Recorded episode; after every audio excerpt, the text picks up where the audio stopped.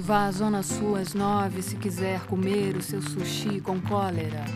Meia-noite dez descolhe mais um digestivo no Ilusão de... Quinto álbum de estúdio de Adriana Calcanhoto, Cantada foi lançado em 2002 e não tem grandes hits como seus discos anteriores. Mas, mesmo assim, recebeu um disco de platina, o que significa que vendeu mais de 250 mil cópias no país.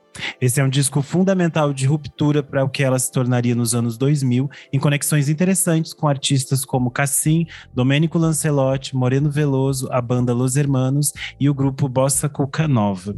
Esse é o terceiro episódio que a gente está gravando do Clássicos VFSM. Eu recebo aqui mais uma vez o Arthur Nogueira para a gente fechar essa tríade da Adriana Calcanhoto. Prazer mais uma vez estar aqui, Renan, e que, como as outras, seja uma ótima conversa essa de hoje. É interessante voltar nesse disco, porque eu tava pensando que ele, ele surge logo depois que a Adriana tem aquele que talvez seja um dos maiores hits dela, e que não é uma composição dela, que é Devolva-me, né? Que é uma faixa que tinha sido é, regravada por ela no ao vivo, no público, e ela foi usada na novela da Globo, Laços de Família, e se tornou, tipo, um grande, grande sucesso, tipo, que hoje em dia ela não pode mais fazer show sem cantar Devolva-me. E, e é interessante porque esse disco ele não segue por esse caminho, né? Mais uma vez é aquilo que a gente conversou nos outros episódios.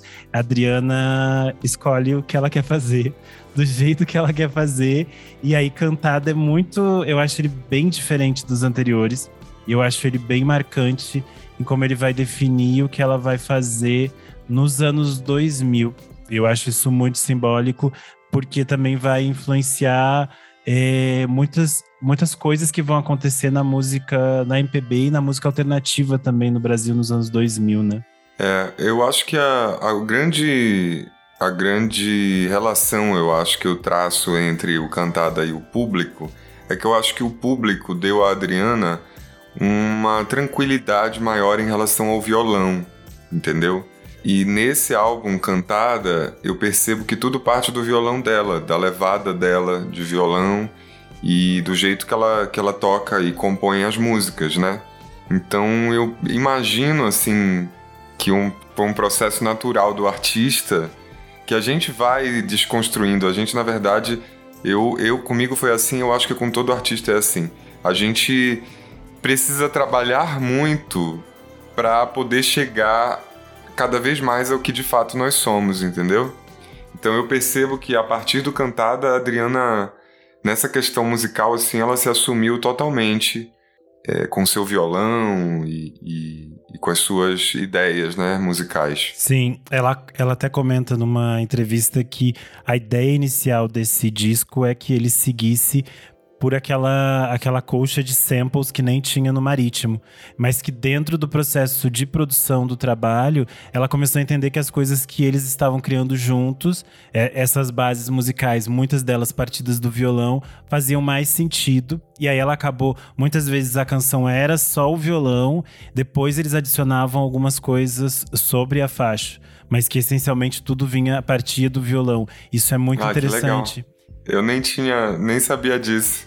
É, é curioso quando você pensa que o disco tem ainda essas coisas eletrônicas, né? Elas surgem sempre posteriormente, a canção já tá meio que construída, assim. E aí a canção pode existir tanto com, a, com a, as, é, as coisas eletrônicas, quanto de forma mais é, acústica, né? Sim, e tem, e tem, tem sempre essa opção, né? Assim, você pode. É, por exemplo, você é um compositor, você compõe ali no violão, você tem a opção de tirar o violão, né, de colocar outra harmonia, colocar outra sonoridade, levar aquela, aquela melodia, aquela letra para outro lugar, ou você pode escolher partir exatamente é, da maneira como você como você criou, né? E Sim. eu sinto que o cantada é radical nesse sentido, né? Ela tá ali é como se é, a sensação que eu tenho é como se todo o resto fosse atrás dela, né? Sim. A base é, é a voz e o violão. E eu acho que isso é muito marcado em todas as coisas que ela vai fazer daqui para frente, né? Por isso que eu acho que ele, por mais que ele não seja um disco que ele não tem esses grandes hits radiofônicos como os anteriores, eu acho que ele é tipo um propulsor de outras coisas que ela vai criar. E eu acho isso extremamente rico de ela ter essa, essa liberdade e essa é, esse espaço mesmo para poder criar de uma forma tão solta. Assim, eu acho isso muito interessante dentro do Cantada. E é curioso que o, o, disco se chama Cantada, que é o nome de uma das canções, que é uma canção que já tinha sido gravada pela Maria Bethânia. É, a Bethânia tinha gravado em 2001, né, no disco é, Maricotinha. Só que na versão da Bethânia, ela colocou o nome de Depois de Ter Você. E aí a Calcanhoto explica que a, originalmente a Bethânia sempre muda os nomes das, das músicas. E muitas vezes a Calcanhoto manda a faixa sem o título porque ela sabe que em algum momento a Betânia vai mudar. Só que ela tinha mandado várias letras e não pensou que a Betânia ia gravar esta especificamente. E aí, quando a Betânia, quando ela foi avisar, tipo, ligar e dizer, ó, oh, essa já tem um título, se chama Cantada. A Betânia já tinha gravado e já tinha virado depois de ter você. Tanto que é por isso que na versão da Calcanhoto tem Cantada, abre parênteses, depois de ter você. E essa faixa a Betânia gravou tanto no Maricotinha, como depois no ao vivo, né, o Noite, Luz e Dia, em que a Calcanhoto tá junto e tem aquela, aquele vídeo clássico que elas cantam sentadinhas na escada e tudo, é muito bonito. E foi marcante, né? Aquela foto, eu me lembro da foto no jornal, assim, imensa, das duas se beijando no. Foi a notícia, assim, no dia Sim. seguinte, né? Eu me lembro muito desse jornal. E é um encontro tão bonito, né? A forma como elas se olham e como elas cantam, porque eu acho que é, Cantada é realmente uma, uma canção meio símbolo desse disco, assim. Porque eu acho ela extremamente romântica. Eu acho uma das letras mais bonitas da Calcanhoto. É, Também essa, acho. Essa entrega que tem na, nas, nas coisas que ela escolhe dizer aqui, eu acho muito surreal e eu acho muito simbólica, assim, do que é esse disco. Que eu acho ele um disco mais, mais romântico, de uma forma meio torta. Não sei explicar, porque eu acho que os outros eu achava eles mais tristes. Eu não acho esse tão triste. Eu acho ele mais apaixonado, daquela coisa mais leve, assim. Pelo menos eu tenho essa sensação. É, tem uma questão pop, assim, né? Muito forte, eu acho. Mas não sei, eu não, nunca pensei sobre isso, se eu acho ele, ele triste ou, ou não e tal. Eu acho que é um, que é um, um para mim, assim, é um álbum muito particular exatamente por ela estar se impondo tão fortemente, né? Sim. Ali, eu acho que ele é um álbum muito particular. É um álbum de Adriana Calcanhoto mesmo, sabe? Sim. Parece que ali tá o retrato dela. O Mauro Ferreira estava fazendo uma série de discos que ele meio que resgatou nesse tempo de pandemia. E ele estava publicando na coluna dele no G1. E um dos discos que ele reescreveu foi sobre o Cantada. E aí eu achei muito interessante que ele fala que seria. Que o Cantada é meio que a definição da Adriana Calcanhoto como essa persona cool e chique, e refinada, que as pessoas têm esse imagético. E ele entende que Cantada é meio que o, o álbum que mais marca isso. E eu acho, eu e daí lendo eu fiquei pensando que faz muito sentido assim, porque ele, ele é muito coeso, ele cria um universo que só existe no Cantada, mas você ouve qualquer uma delas, você sabe que ela é do Cantada e você sabe que é tipo a calcanhoto inteira ali, aquilo é ela assim. E é extremamente chique, isso é muito interessante. Sim, e eu acho também que além da compositora e tal, eu acho que também é um álbum em que ela tá cantando muito bem. Eu acho a voz dela ela foi também trabalhando isso, né? Parece ao longo do tempo e eu acho que o cantada é assim um, um momento muito muito bonito do canto também, né? Dela e, e aí esse nome também eu acho que é muito muito interessante também. Parece que ela tá mais cantora ali, eu sinto, porque no, no, na Fábrica do Poema e no Marítimo, é uma impressão minha, ela, ela tá colocando muita coisa na frente desse, desse lugar, né, da voz, assim. E, e nesse, a, talvez por ele ser também muito enxuto, a voz vem pra frente e vem a, a, a beleza do canto. Eu me lembro quando eu ouvi pela primeira vez, eu acho que foi a, a, própria faixa cantada, mas a primeira canção desse álbum que eu me lembro de ter ouvido foi Pelos Ares, porque era trilha de uma novela, e nessa época tinha ainda isso da gente muitas vezes ouvir uma canção pela primeira vez numa novela. E eu me lembro que aconteceu isso comigo com Pelos Ares e eu fiquei muito animado porque exatamente por ser uma parceria com Antônio Cícero também, que desde desde o do Marítimo não tinha uma canção, né, deles. E eu me lembro é muito disso. E lembro também que a voz dela chegou até mim assim de um jeito muito protagonista também da coisa e bonito. Sim. Eu acho que ela tem. Ela chega aqui num espaço que ela tá mais entendendo a voz dela e o que ela quer fazer. E eu acho que ela não coloca. Ela tá muito mais linear, eu acho. E aí isso é muito interessante, porque como cria essa homogeneidade no disco e cria essa, essa coisa que é como se fosse tipo, um, tudo no mesmo cenário, assim, eu acho isso muito interessante. Você falou da faixa Pelos Ares, ela foi realmente o primeiro single do disco. Ele saiu, ela mandou esse três faixas do disco para Globo, porque eles pediram para uma novela que seria O Beijo do Vampiro, e aí eles escolheram Pelos Ares. E a música acabou não sendo um grande hit porque a novela também não foi um grande sucesso. O público da novela era mais infantil e tudo mais. Mas é, é sempre tem essa relação meio que natural entre as canções dela e as trilhas de novela. É uma coisa que sempre acontece, né? Acaba se, se repetindo. É, e essa canção tem uma história, não sei se você sabe a história dessa canção, uma história muito interessante, eu adoro. O Antônio Cícero, ele, a gente já falou disso, eu acho, ele gosta de compor em cima de uma melodia, né, feita previamente. E a Adriana sempre diz que ela tem dificuldade com isso, porque como ela é muito ligada às palavras, para ela é difícil simplesmente compor uma melodia sem nenhuma palavra dando peso, né, para as notas e tal. Sim. Então aí na época, e ela conta que na época a Fátima Guedes pediu a ela uma letra. E ela também tem dificuldade de fazer letra sem música. Ela geralmente faz tudo junto. Então é, é difícil alguém pedir ou uma música ou só uma letra, né? E aí o que, é que ela fez? Ela fez uma canção chamada Ultramar. E ela tirou a melodia de Ultramar e deu para o Antônio Cícero. E pegou a letra Ultramar e deu para Fátima Guedes. Então existe ah, a música Ultramar, que é parceria dela com a Fátima Guedes, e existe Pelos Ares. Se você cantar a letra de Ultramar com a melodia de Pelos Ares, dá certo. Porque afinal era uma canção que foi desmembrada, entendeu? É, teve até uma coisa engraçada que quando a gente tava fazendo. Depois que a gente fez o Só, eu falei com o Antônio Cícero pelo telefone e disse: ah, acabei de produzir um disco da Adriana. E ele brincou assim: mas não tem nenhuma música minha? Aí eu falei para ela, falei, olha, o Cícero disse que não tem nenhuma música dele, né, nesse disco. aí, aí ela falou assim, Ih, mas e agora? Porque eu tenho que mandar uma melodia. E eu falei, então vamos fazer, vamos brincar de pelos ares. Você então faz uma música, me dá a letra e manda a melodia pro Cícero. Isso, e aí ela achou o máximo, assim, ela adorou essa ideia, mas acabou que a gente não fez nada, nem ela não, não fez a música, eu não fiz a, a música na letra e o Cícero não fez. Isso foi uma ideia, assim, que ficou no ar. Mas eu gosto muito disso porque é, é a última consequência, é levar as últimas consequências, assim, a, a, a experiência da composição, né? É Sim. muito interessante. Aí, e aí, por exemplo, não lhe peço nada mais, é, deve haver um verso que faça você gostar de mim. Seria mais ou menos isso. Era isso que era a música, entendeu? E aí a Fátima Gates fez, a Fátima Gates fez outra melodia nessa letra e o Cícero escreveu pelos ares. Maravilha. É, para quem não ou, escutou os outros episódios, a gente fez um episódio sobre a fábrica do poema e sobre Marítimo. A gente vai falar bastante sobre quem é Antônio Cícero, as parcerias dele com a Calcanhoto. Então vocês podem voltar aqui nos outros episódios e conferir.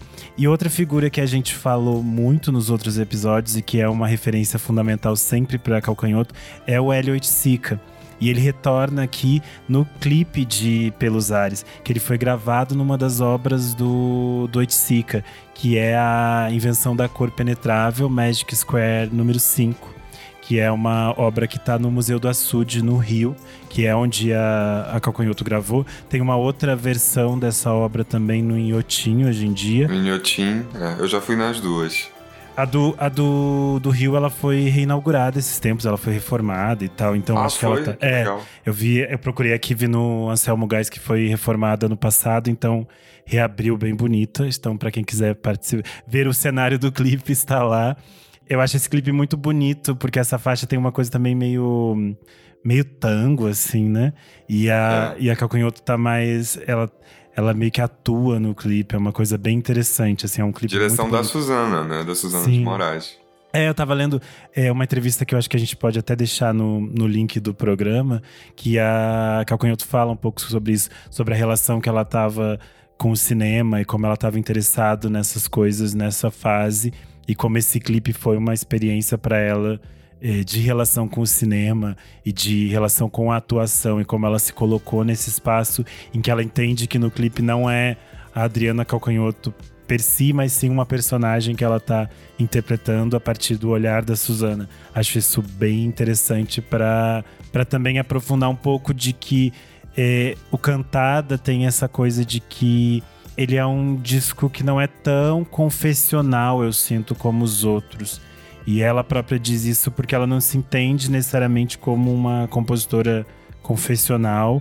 E aí eu acho interessante como as coisas são cenários maiores ou, ou situações eh, simples e cotidianas, e não necessariamente confissões extremamente íntimas. Pelo menos eu tenho essa, essa sensação com as canções. Maravilha. Eu acho uma grande sacada é, gravar o clipe de Pelos Ares pensando na, na letra da música nesse, nessa obra, né? Sim. Do Hélio que é uma para quem não quem não conhece a obra pode pesquisar ela é, são paredes coloridas como se formassem um uma casa meio desconstruída digamos assim então é é muito interessante quando ela fala que vai colocar a casa pelos ares né é, eu é... acho tão bonito isso de dizer são, essa coisa da poesia né de dizer coisas simples de um jeito novo e tão bonito então por exemplo você dizer que ainda gosta de alguém né? Você diz, guardo inteiro em mim a casa que mandei um dia pelos ares. Sim. né? Então é a, a, a, grandeza do poeta, assim. E, e, essa obra tem é uma outra possibilidade, né, dentro da obra do Hélio, dessa coisa que, que a Adriana define na letra de Parangolé Pamplona, que é deixar a cor tomar conta do ar, né? Então é isso, é uma obra no meio de uma floresta, é como se a cor saísse da, da tela e, e ganhasse mundo, né? Então é, é, é, a continuidade, eu não sei na verdade o, o, ano de cada obra, mas é a mesma ideia dentro da, da proposta é, artística do Elliot Sick. É uma coisa que a gente já tinha falado nos, nos programas anteriores, é essa coisa que a Maria Bethânia dizia, que a Cocanhoto entrava no estúdio e as gravadoras deveriam ficar assustadas. e eu sempre penso nisso quando você dá o primeiro play encantado, porque a primeira música que é Amo, programa, programa, ela começa o primeiro verso é vaso nas suas nove, se quiser comer o seu sushi com cólera. E aí você pensa, gente, isso é a abertura do disco. E é tipo assim, o que, que está acontecendo aqui? É uma letra maravilhosa, é uma, é uma canção maravilhosa. E eu acho que ela dá esse tom daquilo que a gente falou. Ela não tá necessariamente nesse ponto preocupada em fazer um novo hit, como foram os discos anteriores, nem tá preocupada em criar um hit tão grandioso quanto Devolva-me. Ela tá preocupada com as explorações poéticas, artísticas, musicais dela nesse momento. E eu acho que isso vai é. se refletir nas pessoas que ela vai agregar em torno dela nesse trabalho. E eu acho que talvez a, o encontro mais importante que a gente tem aqui é o trabalho dela com os meninos que é o, Moreno Veloso, o Domênico Lancelotti e o Cassim, que eles formavam o mais dois, né? Geralmente era Moreno mais dois, Domênico mais dois, Cassim mais dois. E eles vão trabalhar com ela durante bons anos em diferentes parcerias. Eles até né? fizeram uma turnê né, na Europa que era o Mais Ela, que eram eles e a Adriana. Sim. Eu, eu, até lamento que isso não tenha virado um produto, não tenha virado um álbum, porque era muito interessante esse show tinham várias coisas do Cantada, mas ela cantava também é, outras, outras músicas que seria muito bacana se ela tivesse gravado nesse projeto. É muito, é muito interessante, realmente, esse, essa união ali deles naquele momento. E essa música programa tem também aí, eu sempre puxando pro lado da poesia, porque eu amo essa coisa toda dos poetas. Então eu acho genial uma, uma música que tem parceria com Antônio Cícero e o Ali Salomão na mesma faixa, né? E aí eu perguntei isso também para Adriana uma vez e ela me disse que eles fizeram para ela. Eles se, eles se reuniram, escreveram e, e mandaram. E aí ela musicou. Nossa, que, que baita presente, né? Receber uma letra tão, tão incrível e, e de, de, Antônio Cícero e o Ali Salomão juntos. Sim, é um, uma coisa que quase não existe mais, né? É. É interessante, além disso, é, o disco tem principalmente canções assinadas por ela, algumas outras parcerias. Tem, por exemplo, Noite, que é uma parceria do Antônio Cícero com Orlando Moraes. Nossa, essa é uma, uma obra-prima, né? É uma canção. Linda belíssima, assim, do, do Cícero com Orlando. E a produção dentro do disco também cria uma, uma delicadeza para ela, né? Que é muito é interessante. É o piano do Daniel Jobim, né? Eu acredito que sim. O Daniel Jobim vai voltar na regravação do de Music que eles fizeram da Madonna, que ela explica que era uma era uma coisa que ela estava muito interessada em fazer uma canção que tivesse um único acorde. E ela ficou encantada que a faixa Music da Madonna, tirando toda essa, é, todo o aparato eletrônico, a, a base de baixo era um acorde. E aí ela disse: Eu não vou tentar fazer outra música com um acorde, eu vou pegar a da Madonna para mim. E aí foi isso que ela fez. Tanto que a, o, no disco a música tem apenas o violão dela e o piano do Daniel Jobim. No ao vivo, geralmente ela fazia só no violão, né? Eu me lembro desse show. Ela também cantava. Foi a primeira vez que eu vi ela cantando Fico Assim Sem Você, que depois ela gravou no Partimpim. Mas eu me lembro muito do desse show, assim. Era um show que visualmente era muito interessante. Ela tava com, com um cabelo diferente, uma, uma roupa diferente, assim, cheia de letras. Ela usava uma. Ela colocava uma barba da mulher barbada no momento e tal. Era um show cenicamente muito interessante. E eu lembro desse momento que ela. Eu lembro que ela sentava para para tocar o violão, e aí, se eu não me engano, ela começava o bloco com music, um acorde só mesmo, e depois ela dizia assim: agora eu vou tocar uma música que eu gostaria de ter feito. Aí ela cantava o Ficou Assim Sem Você, e depois ela dizia: agora eu, gost... agora eu vou tocar uma que eu gostaria de ter feito e fiz. E aí ela tocou metade. Eu nunca esqueço disso, Maravilha. no show cantada. É, nessa entrevista que eu falei que eu vou colocar o link no programa, é uma entrevista para Carta Maior, na época do lançamento do disco. E ela também fala sobre essa questão do Partimpim, que ainda não se chamava Partimpim, mas era um projeto que ela já tinha gravado. Ela tinha gravado na época, logo após o público, ela gravou o disco infantil. E aí no, na entrevista ela fala que ela não gostou do resultado e que ele estava abandonado o projeto. E mas que ela em algum momento ia voltar para o projeto. Então ela estava nessa fase meio que nessa é, mergulhada também nesse universo infantil. E eu tava reouvindo a, o disco e eu fiquei pensando muito o quanto a Mulher Barbada poderia também ser uma canção do Partimpim. Porque ele tem essa energia das coisas do Partimpim, que é pegar coisas que podem ou não ser infantis, que muitas vezes não são necessariamente infantis, mas que conversam com alguma coisa lúdica para criança. Eu acho isso muito interessante que ela vai fazer posteriormente. E eu acho muito interessante que ela traz aqui os Los Hermanos, que ela conta que ele, ela tinha encontrado com eles em um show e ela ficou pensando que queria fazer uma gravação com eles, mas não sabia o que. E ela tinha já a Mulher, a mulher Barbada escrita e, e guardada há muito tempo. E ela ouviu em alguma entrevista que eles gostavam muito do de circo e do conceito de circo. E aí ela acabou chamando eles para essa faixa específica. E eu acho o encontro muito interessante, que é um encontro que representa muito também daquilo que a gente estava falando, desses rumos e dessas coisas que estavam acontecendo na MPB e na música pop do Brasil do início dos anos 2000, assim, porque o Los Hermanos é um nome muito simbólico até para a gente entender aquilo que a gente também falava da Calcanhoto, que é essa relação entre fazer o que se quer e conseguir fazer isso dentro de uma gravadora e ter ou não é, grandes hits radiofônicos, né? Porque em algum momento os Los Hermanos abriram mão desse desse espaço de tentar fazer grandes hits radiofônicos em opção a ser o que eles queriam fazer, né? Isso é bem interessante e eu acho que isso também diz muito sobre as coisas da Calcanhoto nos anos 2000. Sabe o que eu acho, assim, é, e aí eu penso na minha própria experiência, eu acho que quando, quando o artista está de fato envolvido e comprometido com a arte, digamos assim, não passa pela cabeça essa questão comercial, sabe? É, eu agora estou lançando um disco, por exemplo, e agora que eu estou pensando, por exemplo, alguém me diz assim, ah, e qual, e qual é a, por exemplo, reunião com distribuidora, e qual é a música, qual é a focus track, qual é a, a a música de trabalho. E aí eu penso, gente, sei lá, não tem, na verdade, o disco não. Porque, sabe, quando, quando a gente tá fazendo, a gente não tá pensando na focus, focus track.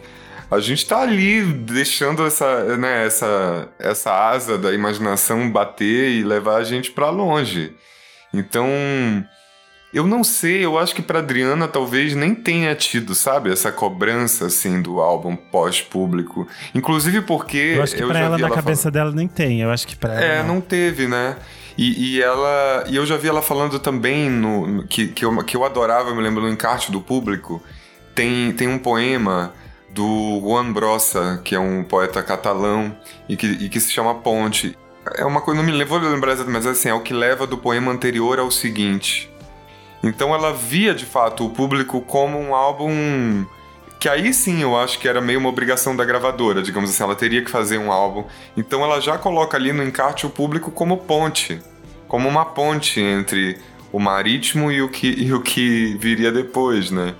Então é isso, assim, eu acho que no fundo ela ela fez o público que, é, que também artisticamente é bacana porque ela é uma sim. grande artista, mas eu acho que ela dentro do, assim, da experimentação dela, do, da, do, da curiosidade dela como artista, eu acho que ela fez o Cantada de forma totalmente livre, assim como os demais, sabe? Sim. E é interessante também outra coisa que volta aqui, que é uma coisa que a gente já falou desde o programa do Fábrica do Poema, é essa relação dela colocar poesia tanto nas canções mais pop quanto também nesses espaços mais experimentais. Que aqui, por exemplo, vai aparecer em Jornal de Serviço, que é um poema do Carlos Drummond de Andrade, que ela vai meio que fazer uma leitura e tem as bases do Bossa Cuca Nova. E eu acho que conversa muito com as experimentações que ela sempre faz, meio que nesse lado B do disco, e coloca a poesia de uma forma da forma que ela quer, assim. Eu acho isso muito interessante. E aí no ao vivo depois ela fazia só a leitura mesmo do, do poema, né? Com, com um grande livro de folhas amarelas, de páginas amarelas e tudo mais. Eu acho isso, isso bastante interessante. Eu acho que conversa com as outras faixas mais experimentais que tinha desde o Fábrica do Poema. É, ela, essa coisa da leitura, por exemplo, a leitura da Gertrude Stein, que a gente falou também, né? Sim. E aí com uma, uma base de ela, ela entendendo a Gertrude Stein como falando em ritmo de bossa nova. E aí Jornal de Serviço é uma leitura também que tem o bossa cuca nova, né, fazendo a, a ambientação, digamos assim, sonora. Sim, e também no público ela também fazia leitura do, ah, remix século XX. É, do, do Ali, sim. Que era meio transformado nesse. É verdade. É bem, é bem interessante como tem essas coisas que meio que costuram né, a produção dela, mas é muito interessante como as coisas vão se, se alinhando para coisas diferentes, assim. E aí eu acho que, olhando em retrospecto com os outros discos que a gente falou, eu entendo o Cantada de uma forma muito mais homogênea e mais é, fechadinho, assim. E aí talvez eu acho que isso explique um pouco não ter grandes hits soltos dentro do disco, porque eu entendo ele que ele funciona muito bem inteiro, completo. Ele é um disco muito interessante quando você coloca do início ao fim, ele tem essa unidade assim que te leva, e eu acho isso interessante. Você sabe que isso é uma coisa que eu sou zero saudosismo. Eu tenho pavor, na verdade, de discurso assim saudosista de no meu tempo, sabe essas coisas? Ah, a música hoje não é como antes. Mas se há uma coisa assim da qual eu sinto saudade é dessa experiência do álbum. Porque assim como os outros álbuns da Adriana, eu me lembro do momento em que eu estava com o álbum na mão e, digamos assim, naveguei pelo álbum com aquele produto, com aquele encarte, com aquelas letras, com as informações técnicas de quem tocou, né, de tudo e tal. Então, é, essa coisa que você tá falando da unidade, é, é, eu lamento, assim, que, que hoje em dia a gente tenha perdido isso, né? Um single. Às vezes um single não é uma pista falsa. Sim. Ou, ou a gente não consegue entender muito bem quem é aquele artista, né? Com um single. Então, enfim, se há, se, se há algo que eu posso sentir saudade, mas também tô, não, tô, não vou morrer por isso, é, é essa experiência do álbum, sabe? Sim. Eu acho que a gente já passou por uma boa parte das, das coisas mais fundamentais. Eu acho que a gente vai se aproximando do final, né? Mas eu acho importante a gente falar aqui também de uma dupla de canções, né? Que é o Sou Sua e Sou Seu, que são canções que o Pericles Cavalcante fez para ela. E eu acho que elas têm uma, uma beleza muito ímpar, assim, elas são muito interessantes. Eu acho que o Sou Seu ele já tinha gravado e ela ficou louca com essa música e ela encomendou, aí ele fez o Sou Sua pra ela. Eu acho que foi isso. É, se, se eu não me engano, tem uma que já existia antes.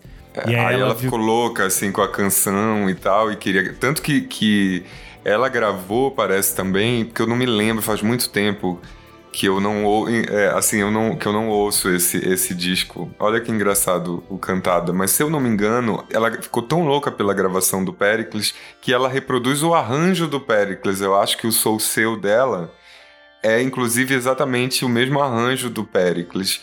E aí ele fez o, o Sou Sua. Ela explica que geralmente as coisas que o Pericles fazia para ela, ela demorava para se encaixar dentro da canção e ela demorava para se entender com a canção. E que nesse caso a música tipo parecia ter sido realmente dela e aí ela disse que foi muito ah, fácil entendi. e por isso ela pediu a outra. É meio que uma história assim, mas é muito interessante que elas ficam muito bonitinhas uma do lado da outra dentro do disco é. e criam uma unidade muito interessante. E, e eu acho que elas conversam para essa coisa que eu falei de dessa coisa que eu entendo do disco um pouco mais mais leve, que eu acho que são amores mais leves assim, e mais cinematográfico uma... também, né? Você falou da coisa do, lá do Pelos Ares, tem também esse esse personagem, né, também que, que muda, assim, que não tem gênero. Por exemplo, a mulher barbada, a mulher barbada, sou seu, sou sua, sabe? Tem uma coisa assim de dramaturgia também, eu percebo. E, te, e, tem uma, e tem uma coisa das imagens também, né? Porque eu acho que ele é muito visual. Você imagina é, Pelos Ares toda essa construção imagética da casa construída de amores. E você imagina, por exemplo, em A Mulher Barbada que ela fala de tirar a. Será que ela tira a máscara como um palhaço? Em Sobre a Tarde ela fica falando sobre o, céu, o sol descendo na Sim. farm e ela fica dizendo: Meu amor rega as plantas. Então tem imagens. Você sabe que é que essa, você disse assim, ah, a gente vai, essa é a canção que, eu, que talvez a que eu mais goste, é, é Sobre a Tarde. Eu já ia dizer assim, não, Renan, eu quero falar sobre Sobre a Tarde. Ainda não dá para acabar, porque eu acho essa canção tão, tão bonita e, e ela, ela é uma canção dedicada ao Carlos Drummond de Andrade, eu já vi ela falando isso.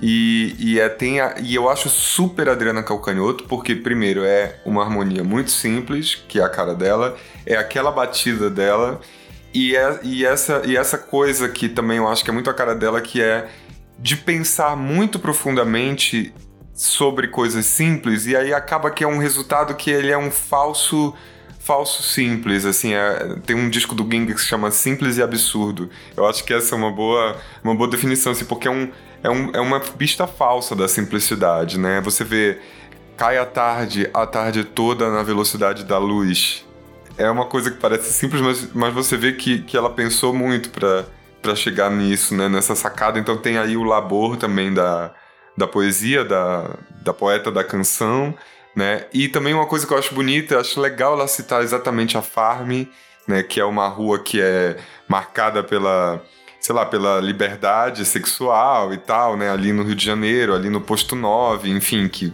que nos anos 70 teve toda a questão da contracultura ali nas Dunas da Gal, então é um lugar que tem essas. Então acho bacana ela citar.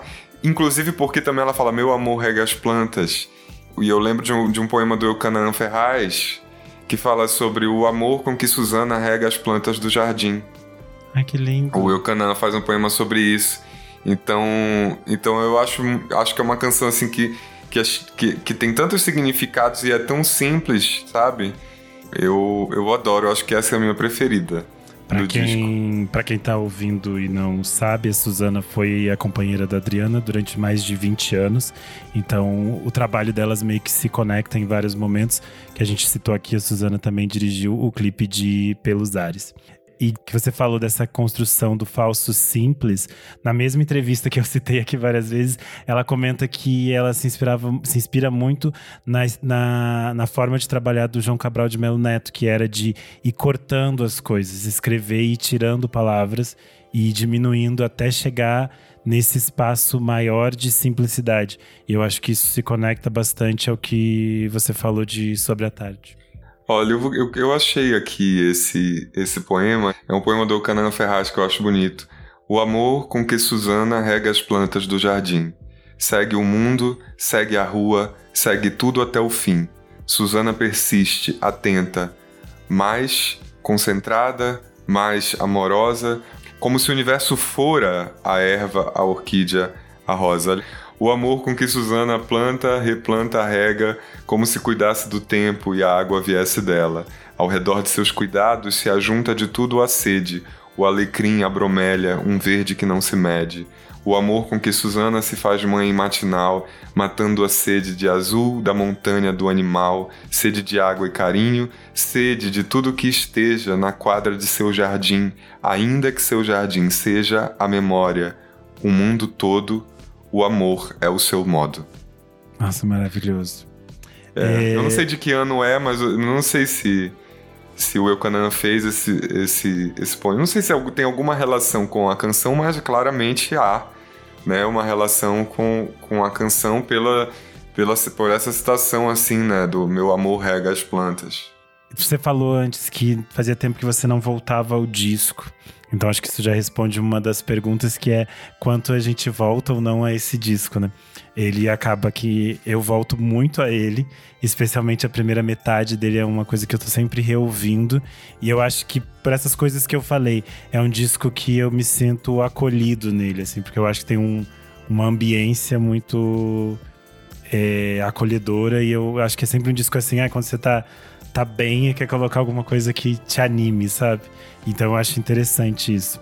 Mas eu queria entender de você como você sente que o Cantada é, influencia ou influenciou o que a gente vai pensar da música posterior a ele. Porque, como eu falei, eu acho que ele tem muito dessas, dessas coisas do seu tempo ali, do início dos anos 2000. E é muito interessante que não é um disco datado ou que envelheceu Pois é, mal. isso que eu ia dizer. Eu, eu, eu concordo com você, isso, mas também é legal ver que não acho de forma alguma também um álbum datado. Sim, é muito interessante como ele, ele utiliza daquelas coisas que estavam super em alta, como é, o drum and bass, o drum and bossa, que estava super acontecendo, e ele envelheceu melhor do que todas essas coisas de drum and bossa da época, porque elas são muito datadas e muito gritantes, eu acho. E daí eu acho que no Cantada, essas produções eletrônicas, elas estão mais baixas do que a voz dela e cria, tipo, um, uma ambiência pra canção. Eu acho isso interessante. Eu acho que isso envelheceu muito bem para mim, assim, a produção toda do disco, quanto ela é mais delicada. Eu, eu ouço muito a, a Adriana e, e eu é, não é que eu não volte ao disco, na verdade, assim, mas eu volto a algumas canções, assim, como, como eu como eu vivi esses discos quando eles saíram e eu vivi e eu te falei dessa experiência de vivê-los como álbum mesmo, eu já, é, assim, eu não eu já conheço muito bem, sabe? Então, é, é difícil fazer uma audição inteira, isso que eu quis dizer, assim. Então, por exemplo, Sou Seu, por exemplo, é uma faixa que faz tempo que eu não ouço, mas eu sempre ouço é, pelos ares. Eu sempre ouço programa, eu sempre ouço sobre a tarde, entendeu? Tem uma, uma coisa assim nesse sentido, porque eles já estão dominados, assim, pra mim. Foram, foram álbuns que eu vivi muito como álbum, numa época de curtir o CD, de Sim. curtir o álbum, sabe como é? Maravilha. É, eu acho que a gente vai fechando. Não sei se você gostaria de falar mais alguma coisa sobre o disco. Eu acho que uma coisa que é legal, só de da gente, já que a gente falou desses três álbuns, como cada um no seu tempo, a Adriana também se mostrou muito conectada com, com o que estava rolando, né? É, ali da, da galera que estava também fazendo, fazendo música naquele momento, surgindo naquele momento. Então todos esses álbuns têm uma participação assim de alguém que estava ali começando, digamos assim, né? Por exemplo, eu penso no Pedro Luiz ali no, no Marítimo, e aí Los Hermanos no Cantada. Então também acho muito legal como ela ela segue em frente, assim, com, ainda que tenha toda a reverência né, a, a, aos clássicos, assim, mas esse, esse interesse no tempo presente, cada um na sua época, também eu acho que é uma coisa muito bacana de quando a gente olha assim para a obra dela. Sim, eu acho que isso é interessante nesse sentido que a gente falou. Ela tá atenta ao seu tempo, mas também não tá presa a ele. As coisas não, não ficam datadas, não ficam marcadas por essas coisas meio passageiras. Isso é muito interessante. E eu acho que isso é uma coisa que a gente só consegue observar depois com todo esse espaço de tempo afastado, né? Que a gente consegue entender agora, assim, reouvindo. E isso é muito difícil de, de construir, de conquistar. E eu acho que nesses três discos tem essa coisa de que a gente voltou para eles agora, muito tempo depois, e eles continuam muito, muito frescos, muito atuais, assim. É. Eu acho que isso é a prova também de que ela é uma grande artista, porque o, o, que, o que eu acho que, que cria uma obra original é exatamente o, o, o que se chama de transpiração. Na minha opinião, tem a inspiração, mas tem a transpiração, que é quando você vai né, burilar tudo aquilo. E como eu sei que a Adriana é muito desse, dessa escola da, da transpiração, o que acontece é isso, é que ela pega as coisas que estão ali naquele momento, mas sob esse filtro, digamos assim, do trabalho dela, do embate né, do artista com, com todo o material que ele tem em mãos, é daí que vem uma coisa original, entendeu? Sim. Então é por isso que eu acho que ela acaba sendo atemporal, porque ela tá dialogando com aquelas coisas, mas ela tá dialogando, digamos assim, a partir de um filtro pessoal, de uma interpretação, daqui não é simplesmente se apropriando de uma moda, né? De algo que, que, que é passageiro. Ela, ela, torna, ela faz aquilo aspirar, digamos assim, um, um lugar maior pela, pela dedicação, digamos assim, ao trabalho, né? Eu acho que a gente não podia fechar de uma melhor forma, porque o Cantado é um disco muito, muito bonito. E eu acho que é um disco que talvez muita gente ainda não tenha escutado com o devido valor. Então acho que pode ser uma boa forma de as pessoas mergulharem mais nesse universo da Adriana Calcanhoto. Eu queria muito agradecer por você ter topado, Arthur, participar desse, desse processo em que a gente mergulhou nos três discos da, da Calcanhoto e dizer que esse espaço é seu para você deixar suas redes sociais, falar do seu novo disco para quem quiser ouvir. Eu que agradeço, Renan. Muito obrigado. É... Minhas redes sociais, Arthur Nogueira, com TH, né? No Instagram, arroba Arthur Nogueira, Arthur Nogueira no Twitter, é, meu site, arturnogueira.com. E eu acabo também de lançar um álbum autoral, né? Então, se, sempre, sempre a, a, É isso que eu tô falando, assim. Eu, eu procuro ter um, um trabalho próprio e com personalidade, mas isso vem de, de ter ouvido muita coisa, de gostar de muita coisa, de gostar de artistas que são que têm essa também essa, essa preocupação e essa marca assim, né, autoral muito forte. A Adriana Sim. com certeza é uma dessas pessoas, assim, uma grande influência nesse sentido. Então, para mim é sempre um prazer voltar essas canções dela, falar sobre ela e também sempre que posso também estar perto dela, né? Então, enfim, fiquei muito feliz com esse convite e foi muito legal fazer. Maravilha. Você pode seguir o podcast VFSM em todas as redes sociais, arroba podcast VFSM. Você também pode ajudar a gente lá no Padrim, padrim.com barra podcast VFSM. A partir de cinco reais você pode ouvir esses programas especiais com muita antecedência e ter acesso a outros conteúdos especiais. Até a próxima.